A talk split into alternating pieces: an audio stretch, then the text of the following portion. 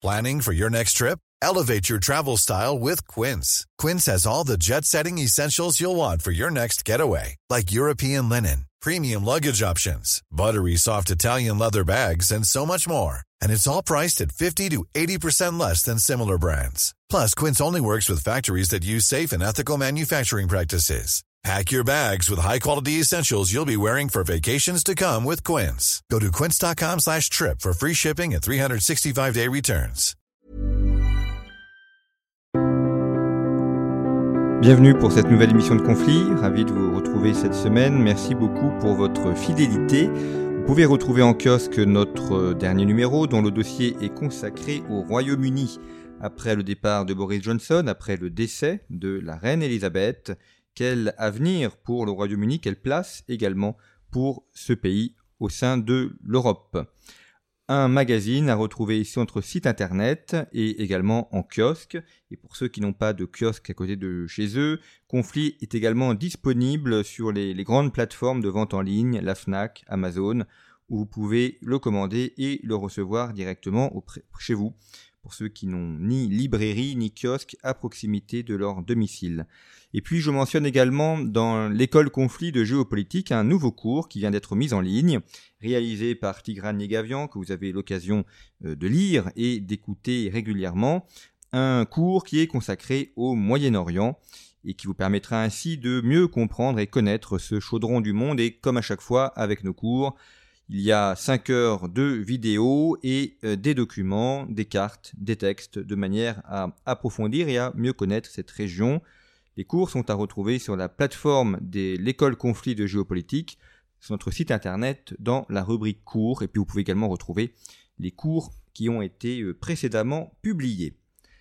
Alors l'actualité est marquée par beaucoup de choses, mais notamment par le congrès du Parti communiste chinois qui euh, a été euh, l'objet euh, d'études et de présentations, mais la Chine reste malgré tout un pays assez peu connu ou sur lequel on a parfois peu d'éléments. Et donc nous allons essayer au cours de cette émission de d'entrer un petit peu dans la, psychologie euh, du gouvernement chinois, dans la manière dont la Chine euh, s'organise aujourd'hui, avec mon invité Pierre-Étoine Donnet. Bonjour. Bonjour. Merci beaucoup d'être venu au, micro de Conflit. Vous êtes journaliste, vous avez été euh, grand reporter pour l'AFP, vous avez couvert la zone Chine et Asie, auteur de plusieurs ouvrages, notamment un ouvrage consacré au Tibet, et puis un ouvrage qui vient de paraître aux éditions du Cherche Midi, ouvrage collectif dont vous êtes le, directeur de l'ouvrage qui s'intitule Le dossier chinois, portrait d'un pays au bord de l'abîme.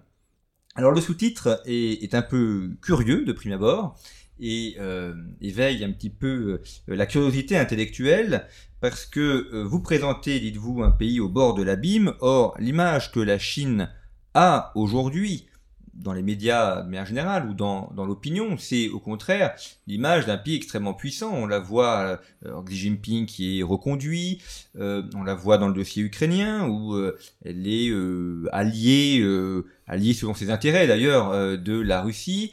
On la voit très présente en Afrique, très présente à travers les nouvelles routes de la soie. On a donc l'image d'un pays qui est plutôt conquérant. Pourquoi dites-vous que c'est plutôt un pays qui est au bord de l'abîme? Alors d'abord, je voudrais euh, parler un peu du contexte et de l'histoire. Euh, le Parti communiste chinois est arrivé au pouvoir en 1949 avec à sa tête euh, Mao Zedong. S'en est suivi une longue période de stagnation marquée par notamment le grand bond en avant entre 1958 et 1962 qui a vu des famines épouvantables avec environ entre 40 et 60 millions de Chinois qui sont morts de faim et des scènes de cannibalisme. Ensuite est venue une autre période également funeste qui a été la révolution culturelle entre 1966 et 1976 et qui elle aussi a été une tragédie pour euh, des centaines de millions, voire des centaines de milliers, pardon, sinon même des millions de Chinois. Euh, ensuite, euh, après le procès de la bande de quatre, qui était mené par euh, la veuve de Mao Zedong, euh, est venu au pouvoir euh, Deng Xiaoping et qui a représenté pour les Chinois un immense espoir, notamment à travers ses réformes économiques qui ont été mises en œuvre en 1978. Et Deng Xiaoping, bon, il faut savoir que c'est quand même le personnage qui a donné l'ordre à l'armée d'ouvrir le feu sur les manifestants place Tiananmen en 1989, en juin mais en même temps, euh, ça a été le chef d'orchestre donc de la mise au travail des Chinois grâce à ces réformes économiques. Et euh, c'est vrai que ça a été un succès indéniable. Euh, à partir de 1978, la Chine a engrangé des taux de croissance de son PIB à deux chiffres, donc supérieurs à 10%, pendant pas loin de trois décennies, ce qui a été une performance bah, tout simplement inégalée dans le monde. Et c'est là qu'on a vu apparaître effectivement cette grande puissance économique qu'est la Chine encore aujourd'hui. Euh, simplement, euh, aujourd'hui, les, choses sont en train de changer. Euh, depuis l'arrivée au pouvoir du président Xi Jinping en 2012, il y a clairement un raidissement sur le plan idéologique qu'on voit très bien à la faveur justement de son discours à l'ouverture du 20e congrès et des difficultés économiques qui sont en train de se préciser on voit bien que l'objectif euh, officiel de croissance du PIB de 5,5% en 2022, qui est donc déjà très bas, ne sera pas atteint et loin de là.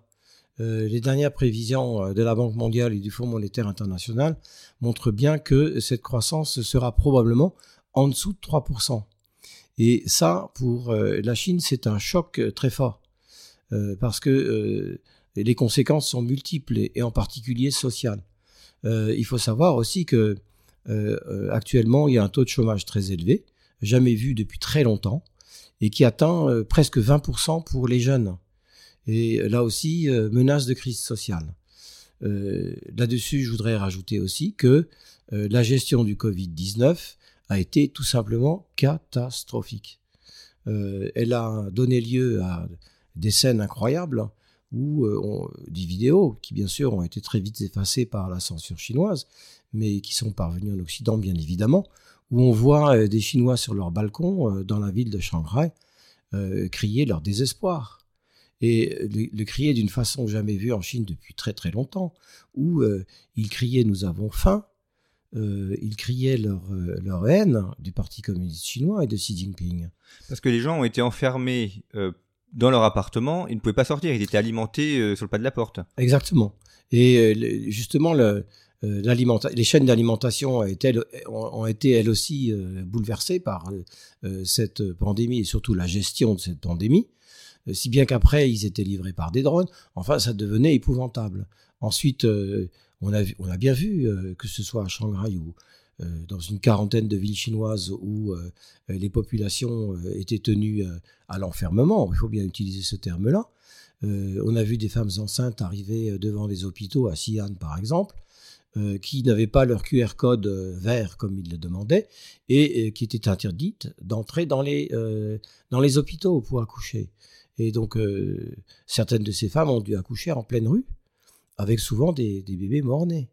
Donc, si vous voulez, ça, ça laisse des traces dans la société chinoise. Et je voudrais en arriver justement à ce discours de Xi Jinping euh, à l'ouverture du 20e congrès. Eh bien, écoutez, il a été très clair. Euh, la ligne de conduite va se poursuivre sur la gestion du Covid-19. Euh, l'explication est simple, c'est que la règle non écrite du Parti communiste chinois, c'est que le parti ne se trompe jamais. Alors, a fortiori, son chef ne peut pas se tromper.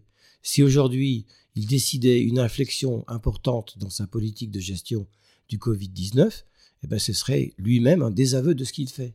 Donc ça n'est pas possible. Et d'autant que sur cette euh, pandémie, on, est maintenant quasiment certain qu'elle est donc euh, d'origine chinoise et qu'elle est issue d'une manipulation de manière ou d'une autre ou d'une suite euh, d'un laboratoire chinois et que les Chinois n'ont pas mentionné cette suite comme ils auraient dû le faire parce qu'il y, a des contrôles internationaux, notamment auprès de l'OMS, lorsqu'il y a l'apparition d'une épidémie, c'est Taïwan qui la première à donner l'alerte, qui a été rapidement étouffée. donc les, procédures internationales de, protection n'ont pas été respectées. Euh, si vous voulez, ce, sujet est très grave parce que euh, on voit bien aujourd'hui que le nombre de morts euh, du Covid-19 à travers le monde est, gigantesque. On parle de au moins 6 millions de morts. Et ça, c'est une statistique officielle dont l'OMS dit bien qu'elle est loin de la réalité quel, est le rôle de la Chine dans cette histoire? Bon, tout le monde le sait. Euh, on a bien vu que la pandémie euh, a, a été constatée dans la ville de Wuhan. elle a été pendant quelques semaines cachée par les autorités, puis ensuite ça n'était plus possible. Donc elle a été portée à la connaissance du public, mais très encadrée. Et ensuite sont venues les thèses, mais qu'est-ce qui a pu se passer? Les thèses, elles ont été multiples. Et là aussi, la propagande chinoise a essayé de détourner l'attention sur d'autres pays, en particulier les États-Unis. Euh, la Chine a accusé les États-Unis d'être à l'origine de, de, de, ce Covid-19. Enfin, d'après leur dire, c'était des, des, sportifs euh, militaires américains qui ont Ça, c'est une des versions. Mais il y en a d'autres. Il y en a une autre aussi qui dit qu'en fait, euh, c'est dans un laboratoire américain qu'il y a eu une fuite volontaire pour contaminer la population chinoise. Bon, c'était totalement, bien sûr, inacceptable, intolérable mais malheureusement crédible pour une, partie de la population chinoise qui est soumise tous les jours à cette désinformation. Alors venons, venons-en maintenant à la question que vous posez. Euh, qu'est-ce qui a pu se produire? Là aussi, euh, il y a eu toute une série de thèses, mais celle qui circule maintenant de façon de plus en plus insistante, c'est en effet une fuite de laboratoire. Et euh, il y a un laboratoire très connu qui s'appelle le P4 à Wuhan, et qui d'ailleurs a été ouvert grâce à des financements en partie français, il faut le savoir. Ensuite, euh, les Français se sont retirés euh, du P4. Pourquoi? Parce qu'ils se sont rendus compte que le P4 était passé sous commandement de l'armée populaire de libération. Donc ils n'avaient absolument plus aucun pouvoir dans ce P4, ni de décision, ni de contrôle. Donc ils sont partis, ce qui a laissé ensuite le champ entièrement libre à l'APL, donc l'armée populaire de libération, à ses ingénieurs, aux autres chercheurs de faire ce qu'ils voulaient. Alors, c'est pas trop le rôle d'une armée de gérer un laboratoire pharmaceutique. Exactement. Donc, euh, si vous voulez, ensuite, euh, bon, euh, il y a eu deux délégations de l'OMS qui se sont rendues sur place. là aussi, il faut savoir que tout ça a été extrêmement contrôlé par les autorités chinoises. C'est le gouvernement chinois qui lui-même a décidé qui ferait partie de cette délégation de l'OMS. Elle en a refusé certains, elle en a accepté un certain nombre d'autres. Cette délégation est arrivée sur place, elle n'a strictement rien vu. Elle n'a pas pu enquêter. Euh, on, lui a servi la soupe, c'est-à-dire que cette délégation n'a eu euh, comme données que euh, ce qui a été donné par les autorités chinoises. Donc elle, est rentrée ensuite sur place en disant nous n'avons pas pu enquêter. Mais à l'époque, il n'était pas encore dit que la thèse de l'erreur de laboratoire était sur la table. le, le, secrétaire de l'OMS s'en est bien gardé. Mais ensuite, M. Tedros, plus tard, y est revenu plusieurs fois, et tout, récemment, euh, il y a quelques mois, il a laissé entendre qu'effectivement, la thèse la plus probable est une erreur de laboratoire. Alors, et puis on, l'a vu aussi, erreur de laboratoire, c'est des choses qui pourraient arriver éventuellement, mais en plus, euh, mensonge autour de la propagation et, refus de collaborer aussi, donc ce qui ne fait qu'amplifier l'épidémie. Ah, tout à fait. Le fait que ces mensonges se sont multipliés et n'arrêtent pas, euh, évidemment, lève un doute énorme sur le rôle de la Chine dans tout ça. Alors, il y en a certains qui vont très loin en disant que euh, les chercheurs chinois ont tenté d'élaborer une arme bactériologique ou, biologique. Euh, personnellement, je n'adhère pas à cette thèse qui, à mon avis, va beaucoup trop loin. Mais malgré tout, c'est vrai que les doutes sont là et que la gestion de la pandémie ensuite a été, comme je l'ai dit, catastrophique pour la Chine, mais a entraîné un désastre mondial. Alors dans votre ouvrage, vous mentionnez, c'est dans votre conclusion, euh, une euh, dame euh, qui s'appelle Claudia Mo, journaliste de l'agence France Presse, enfin ancienne journaliste de l'agence France Presse, qui a notamment couvert la, manifestation de Tiananmen et donc sa répression, qui était une des premières d'ailleurs à, mentionner cette répression. une journaliste chinoise qui, donc, a 64 ans, qui vit à Hong Kong et qui a été arrêtée euh, arrêté d'ailleurs dans un très grand silence, puisque son, nom euh, ne, ne, paraît pas dans les médias euh, grand public. Et, et, de manière générale, c'est la situation de Hong Kong aussi qui est très curieuse, enfin, le traitement, parce que la, la, Chine populaire a fait main sur Hong Kong en, en supprimant tous les domaines de liberté qu'il y avait mmh. à la suite de la rétrocession en 1997, sans que cela ne suscite la moindre euh, protestation. Euh, il y a donc cette journaliste, euh, le cardinal Joseph Zen, 90 ans, qui est aussi en prison, qui était un, des fers de lance de l'opposition. Il a été libéré depuis. il a été libéré, mais enfin son procès. il est sous surveillance très étroite. Oui, il pas, enfin, et puis son procès va, va bientôt avoir lieu.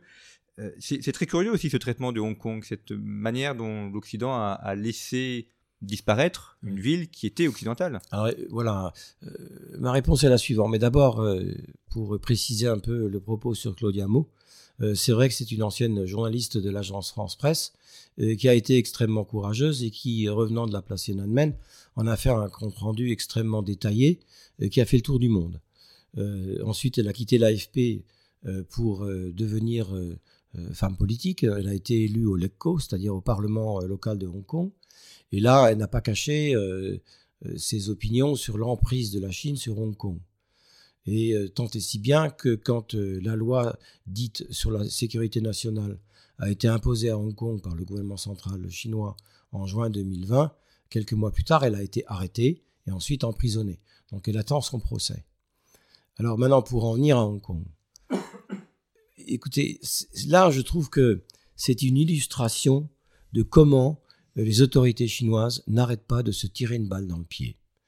Euh, Hong Kong, c'est quoi? C'est 7,2 millions d'habitants, comparé à 1 milliard 400 millions d'habitants du continent chinois.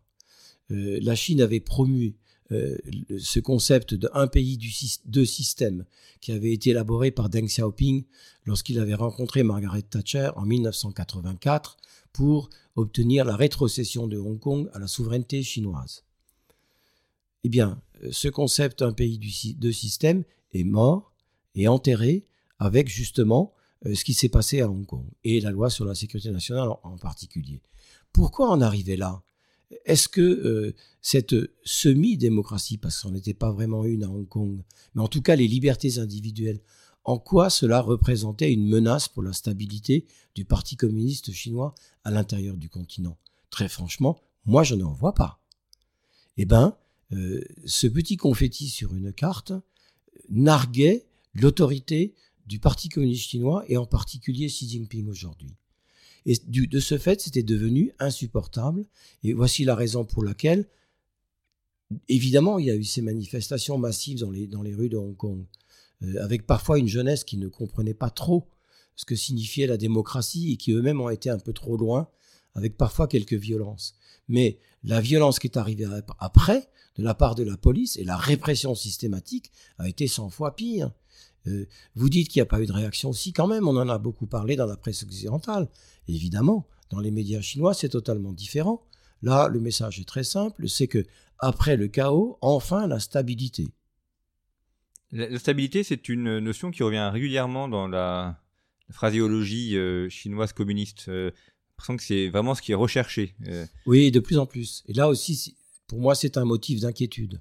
Parce que on voit bien qu'aujourd'hui, là, c'est pareil, le discours de M. Jinping euh, le montre bien, c'est que la priorité n'est plus à l'économie, elle est aux politiques, et en particulier sur les questions de sécurité. Le mot sécurité, dans son discours, il l'a prononcé 37 fois. Ça montre bien, si vous voulez, qu'aujourd'hui, euh, le système communiste chinois, et en particulier ses dirigeants, euh, sont entrés dans une sorte de schizophrénie, de paranoïa, euh, ils commencent à réaliser que leur image dans le monde est en train de chuter de façon vertigineuse et qu'en face d'eux, il y a toute une série de pays qui sont enfin en train de comprendre quelle est la nature du régime communiste chinois et qui donc peu à peu s'organisent pour faire face.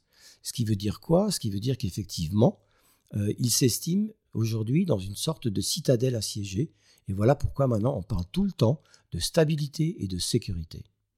Alors, parmi les idées reçues qui circulent sur la Chine, il y a l'idée qu'on entend souvent qui est que euh, ce serait un régime, enfin, il y aurait plus rien de communiste, euh, que ce serait un, régime entièrement capitaliste et que euh, il serait donc tourné vers l'économie uniquement et que la, dimension idéologique aurait disparu. Ce que vous battez en brèche, ah bah, c'est exactement l'inverse qui est en train de se passer. Là aussi, revenons légèrement en arrière pour reparler des réformes économiques de Deng Xiaoping. Aujourd'hui, je vous l'ai dit, la priorité n'est plus à l'économie. Donc, euh, ça veut dire beaucoup de choses. Ça veut dire qu'effectivement, surtout pour les investisseurs étrangers, c'est l'image d'une sorte d'Eldorado auquel ces hommes d'affaires ont longtemps cru de façon assez naïve. Mais cette image est en train peu à peu de s'effacer. Là, on voit bien euh, cette gestion, euh, encore une fois, désastreuse et même catastrophique de la pandémie. Elle a eu pour, comme conséquence, l'une des conséquences a été de voir les chaînes d'approvisionnement des usines totalement bouleversées, des milliers d'usines qui ont dû fermer leurs portes, Et pour ces investisseurs, constater que leurs affaires en Chine devenaient impossibles. Ce qui a pour résultat, c'est qu'aujourd'hui, on voit bien, euh, une partie de ces investisseurs font leur valise, quittent la Chine, sont en train de réaliser que non, la Chine n'est pas du tout le marché qu'ils pensaient que la Chine était, que même ces 3 ou 400 millions de Chinois qui constituent la classe moyenne, eux aussi, leurs revenus sont en train de baisser de façon assez sérieuse. Et donc, ces hommes d'affaires euh, revoient leur copie et euh, investissent ailleurs. Alors en Asie, ce sera en Malaisie, ce sera en Indonésie, euh, aux Philippines, même au Vietnam. Et même pour les Japonais, c'est très clair. Aujourd'hui, la priorité n'est plus du tout d'investir en Chine, mais ailleurs en Asie. Quelle est la, place de Mao encore aujourd'hui dans l'histoire chinoise? Est-ce que c'est une figure qui est présentée, qui est enseignée, ou, ou est-ce qu'elle est effacée? Ben, loin d'être effacée, elle, revient tout le temps, et aujourd'hui plus que jamais. Et, c'est là où je trouve que le président Xi Jinping joue avec le feu. Parce que, un, il s'entoure d'un culte de la personnalité qui est effréné, et qui ressemble étrangement à celui de Mao Zedong à l'époque. Euh, deux, de plus en plus, et bien sûr, il s'attaque aux riches. Donc, pour montrer en quelque sorte que euh, ce semi-capitalisme qu'avait instauré euh, euh, Deng Xiaoping n'est pas la solution pour la Chine, pas du tout, au contraire, que c'était l'idéologie, que ça reste l'idéologie. Et moi je dis qu'il joue un, un, rôle dangereux parce que certes la jeunesse chinoise n'a pas connu ces dix années de, troubles et de tragédies épouvantables, mais pour l'ancienne génération, ils ne toléreront jamais un retour en arrière à une période funeste qu'ils ont vécue qui est la révolution culturelle, et qui a eu pour euh, conséquence directe un isolement total de la Chine sur le monde extérieur. Quelle est euh, aujourd'hui les marges de manœuvre de euh, Xi Jinping? Quel est son, son degré de liberté en tant que personne politique? Est-ce qu'il peut agir en fonction de ses idées ou est-ce qu'il est tenu par le parti, par euh, une sorte de politburo euh, ou par un, cadre intellectuel qui le, contraint et qui l'empêche d'avoir ses propres initiatives Alors, le Parti communiste chinois, il y a à peu près 100 millions de membres. Bon, sur ces 100 millions, je dirais qu'il y a 95% au moins de ces membres qui sont là par pur opportunisme pour faire carrière. Mais les autres 5% représentent l'élite du parti. Et cette élite du parti, ben, ce sont des, gens intelligents qui réfléchissent, qui regardent la destinée de la Chine, le parcours de leur pays jusqu'à aujourd'hui, et qui se posent des questions sur l'avenir. Ensuite, au-dessus, il y a le bureau politique, et encore au-dessus, il y a le comité permanent du bureau politique du Parti communiste chinois. Euh, ce bureau permanent est composé de sept membres, son chef est euh, Xi Jinping. Et c'est ce comité permanent qui prend absolument toutes les décisions stratégique sur l'avenir de la Chine. Là, on est à peu près au milieu du 20e congrès. On verra donc à la fin, quand les travaux seront terminés, euh, quel sera le renouvellement au sein du bureau politique et aussi du comité permanent. Ce que je pense, c'est très simple, c'est que Xi Jinping, bien sûr, s'est entouré d'une clique de, de fidèles, des alliés absolument dévoués à sa cause, qui sont prêts à tout pour lui. Mais en même temps, il y a d'autres dirigeants qui commencent évidemment pas de façon ostensible, à critiquer son action, à remettre en cause certaines de ses décisions, que ce soit par exemple la répression des Ouïghours, que ce soit sa politique pour Hong Kong, que ce soit sa fuite en avant sur Taïwan. Eh bien, euh, ce qui veut dire que euh, Xi Jinping lui-même aujourd'hui n'a pas toute l'attitude pour imposer tout ce qu'il veut. Il est obligé de composer. Et donc, euh, face à ces critiques, il n'a pas les libertés qu'on peut penser qu'il avait encore il y a quelques mois. Loin de là. Et donc, euh, bien sûr, il sera réélu. Bien sûr, vous allez voir euh, euh, un tonnerre d'applaudissements des 2000 et quelques délégués qui seront sur place pour saluer son, sa, victoire éclatante pour un troisième mandat. Et certainement d'ailleurs, comme il le désire, pour rester tout puissant à vie à la tête de la Chine. Mais je pense que ce ne sera pas le cas. D'ailleurs, c'est une rupture aussi qu'il fasse un troisième mandat, parce que ses prédécesseurs n'en avaient fait que deux. Absolument, c'est une première dans l'histoire de la Chine communiste. Et euh, d'ailleurs, pour y parvenir, il a fait modifier la Constitution. Donc euh, ça aussi, ça en a choqué un certain nombre, qui encore une fois ne peuvent pas le dire de façon nette, claire et ouverte, mais c'est certain. Et euh, rompre avec cette collégialité en s'imposant comme le numéro un incontesté, ça aussi, ça choque un certain nombre au sein de l'élite du parti qui ne sont pas habitués à travailler comme ça, parce que euh, même s'il y a une très grande opacité dans euh, le processus de décision euh, des dirigeants chinois, on sait très bien que jusqu'à présent, il y avait cette collégialité. Et comme elle est en train, comme le souhaite Xi Jinping, de disparaître, je pense qu'un certain nombre ne pourront pas l'accepter. Qu'en est-il aussi de, la Chine par rapport à ses voisins? Alors vous mentionnez le cas de Taïwan, on voit bien que depuis quelques mois, c'est un sujet qui, qui, est de plus en plus sous tension. Euh, on a parfois l'impression que l'invasion de Taïwan est quasiment euh, inéluctable. Euh, c'est quasiment écrit, c'est juste une question de temps. Hmm. Est-ce que vous pensez que c'est réellement le cas ou qu'il pourrait y avoir peut-être à l'intérieur du Parti communiste chinois des voix un peu discordantes qui, qui ont notre avis sur ce sujet-là? La question de Taïwan est devenue centrale. dans son discours, encore une fois, pour reparler de ce discours au début, à l'ouverture du, du, congrès, Xi Jinping, c'était notable, a parlé d'une voix lente, en pesant sur chaque mot, euh, pour dire en substance que jamais la Chine ne renoncera à l'usage de la force pour envahir Taïwan si les autorités taïwanaises refusent de négocier. Or, c'est un fait absolument euh, avéré certain. Euh, les autorités taïwanaises ne veulent pas négocier sur les bases actuelles de ce qui s'appelle, de façon d'ailleurs erronée, la réunification. Erronée pourquoi? À aucun moment euh, les forces communistes chinoises n'ont contrôlé Taïwan depuis 1949. Alors maintenant, quelles, sont les thèses ou quelles sont les lignes d'horizon sur Taïwan un an, deux ans, dix ans? Euh, On ne peut pas le dire de façon certaine, mais euh, on voit bien que maintenant, ça fait déjà bien avant Xi Jinping que les forces armées chinoises n'arrêtent pas de se moderniser avec comme but prioritaire cette fameuse, entre guillemets, réunification. Alors ensuite, il y a des experts qui se penchent déjà depuis un certain temps aussi sur la question. On voit bien que pour le moment, l'armée populaire de libération n'a pas les capacités d'envahir euh, Taïwan. S'ils le font aujourd'hui, il y a de très fortes chances que ce serait pour euh, euh, l'armée chinoise un désastre, qu'il serait vaincu, pour la simple raison que Taïwan n'est pas l'Ukraine. L'Ukraine partage une frontière terrestre énorme avec la Russie. Tandis que Taïwan, il y a ce fameux détroit qui le sépare du continent chinois.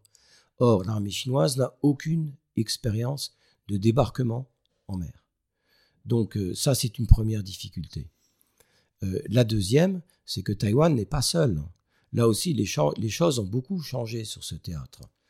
Euh, déjà, depuis 1979, les États-Unis ont promis de fournir des armes à Taïwan pour qu'elle soit en, mesure de se défendre. Ça n'allait pas au-delà de cela. Ça s'appelle le Taiwan Relation Act qui avait été adopté par le Congrès américain quand euh, Washington avait reconnu la Chine populaire. Ben, les choses là aussi changent beaucoup parce qu'on a bien vu euh, le président américain Joe Biden répéter à quatre reprises que euh, s'il y avait une tentative d'invasion de Taïwan par les forces chinoises, non seulement les États-Unis ne resteraient pas les bras ballants, mais interviendrait pour défendre Taïwan. Il l'a dit de façon très claire, explicite. La première, la première fois, même son entourage a dit, oh, vous savez, euh, il a 79 ans, bientôt 80, euh, c'est un homme un peu âgé qui parfois commet des gaffes. Certes, il en commet, mais là-dessus, il l'a répété trois fois après. Donc euh, c'est une certitude, c'est ancré dans la cervelle de M. Joe Biden et de son entourage. Parce qu'il n'est pas le seul à dire ça. Le chef d'état-major américain l'a dit aussi de façon extrêmement précise. Alors, quelle forme prendrait une intervention américaine? C'est vrai que je vois mal euh, des centaines de milliers de GI américains débarquer sur le sol taïwanais, mais il y a de multiples formes pour intervenir, pour faire en sorte que l'armée chinoise soit mise en déroute. Autre point, il y a aussi le Japon. Euh, le Japon, il est juste en face de la Chine, vraiment pas loin. Euh, le Japon a été contraint d'adopter une constitution euh, dite pacifique en 1948, sous la pression des Américains, après la reddition euh, de l'empereur Hirohito. Et cette constitution pacifique est toujours là, euh, impose aux, Japonais de ne pas intervenir militairement sur un théâtre à l'extérieur du Japon. Soit. Mais là aussi, les choses changent. Elles ont commencé à changer de façon très nette avec l'ancien Premier ministre Shinzo Abe, qui a été le premier à dire de façon très nette que une tentative d'invasion de Taïwan serait aussi pour le Japon une cause existentielle. Le propos s'est depuis précisé. Et on voit bien aujourd'hui que, un, le parti au pouvoir, donc le Parti libéral-démocrate japonais, a la majorité, une majorité qualifiée suffisante pour réviser cette constitution.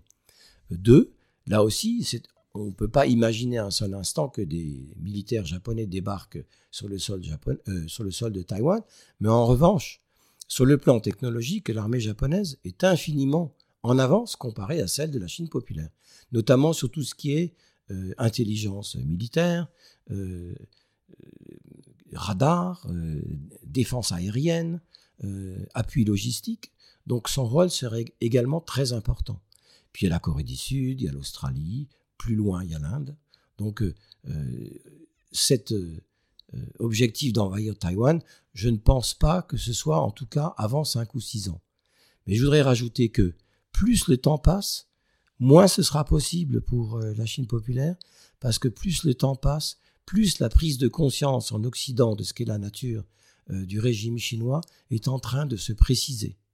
Et donc, avec cela, il y a de plus en plus de pays aussi, qui à l'époque étaient les vassaux de la Chine en Asie du Sud-Est, qui eux aussi réalisent où ils en sont par rapport à la Chine. Alors, dernier point que je voudrais souligner sur Taïwan, c'est vrai qu'il existe euh, un questionnement sur lequel, franchement, je n'ai pas de réponse, c'est la fuite en avant.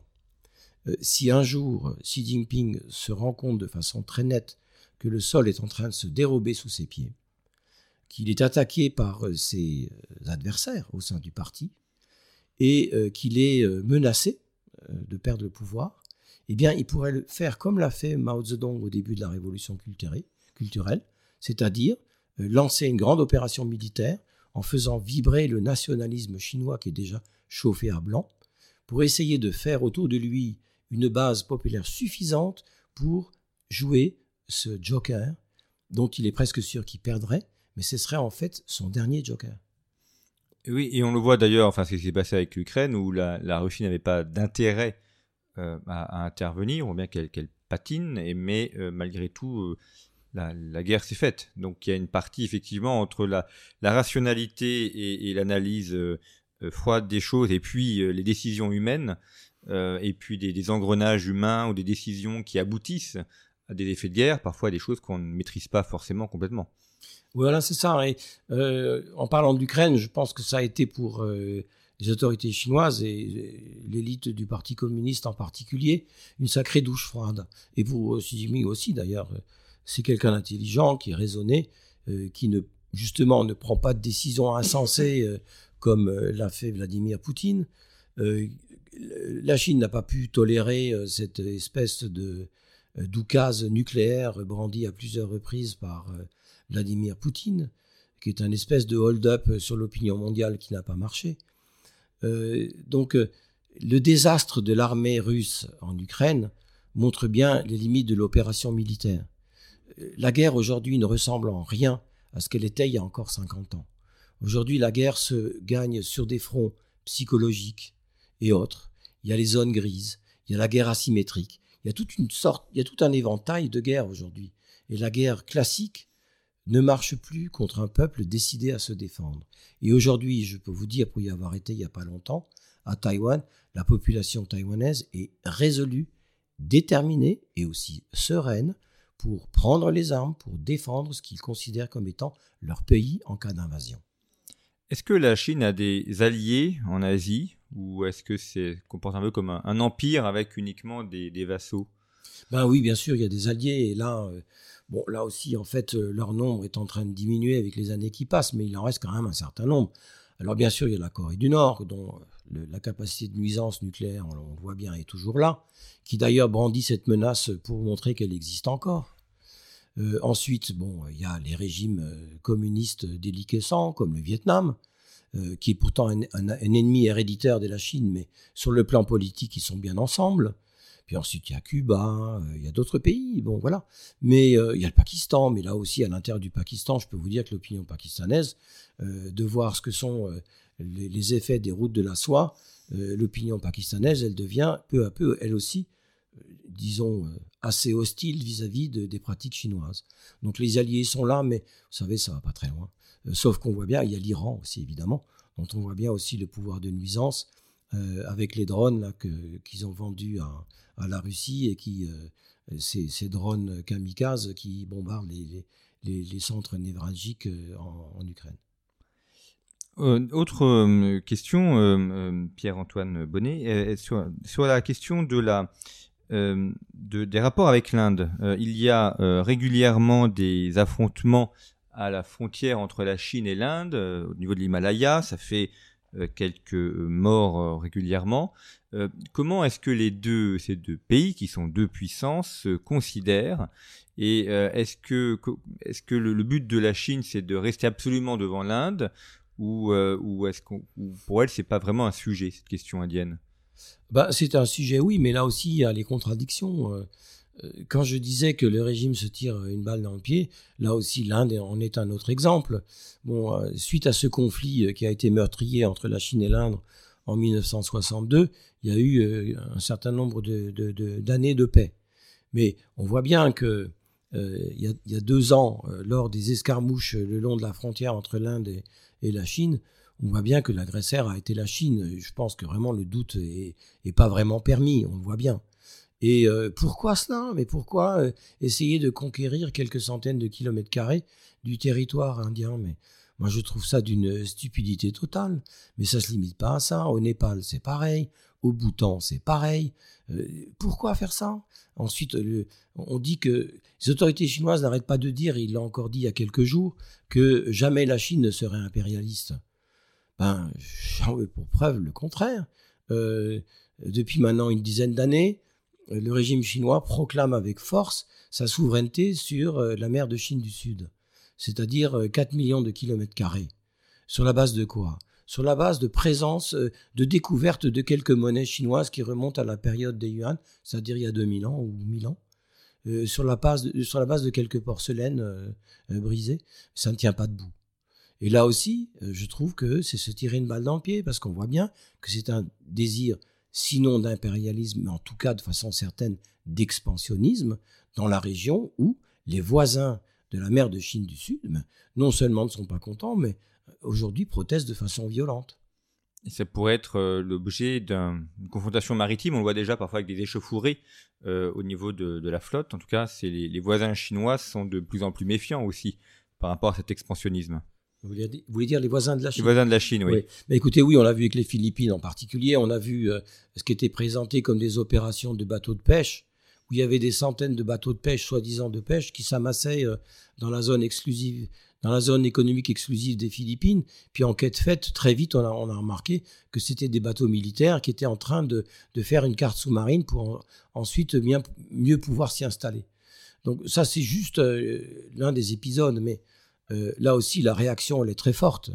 Bien sûr, les États-Unis, depuis maintenant longtemps, euh, croisent dans, en mer de Chine du Sud et dans le détroit de Taïwan. Mais ils sont plus les seuls. la France a envoyé à plusieurs reprises euh, l'un de ses sous-marins nucléaires euh, croisés en mer de Chine du Sud, euh, jusqu'ensuite aller jusqu'au Japon. pareil pour les bateaux français. L'Allemagne, c'est pareil. Le Royaume-Uni, c'est pareil. L'Australie, c'est pareil. Le Japon, c'est pareil. Donc, en mer de Chine du Sud, la Chine voit ses désirs de puissance contrariés.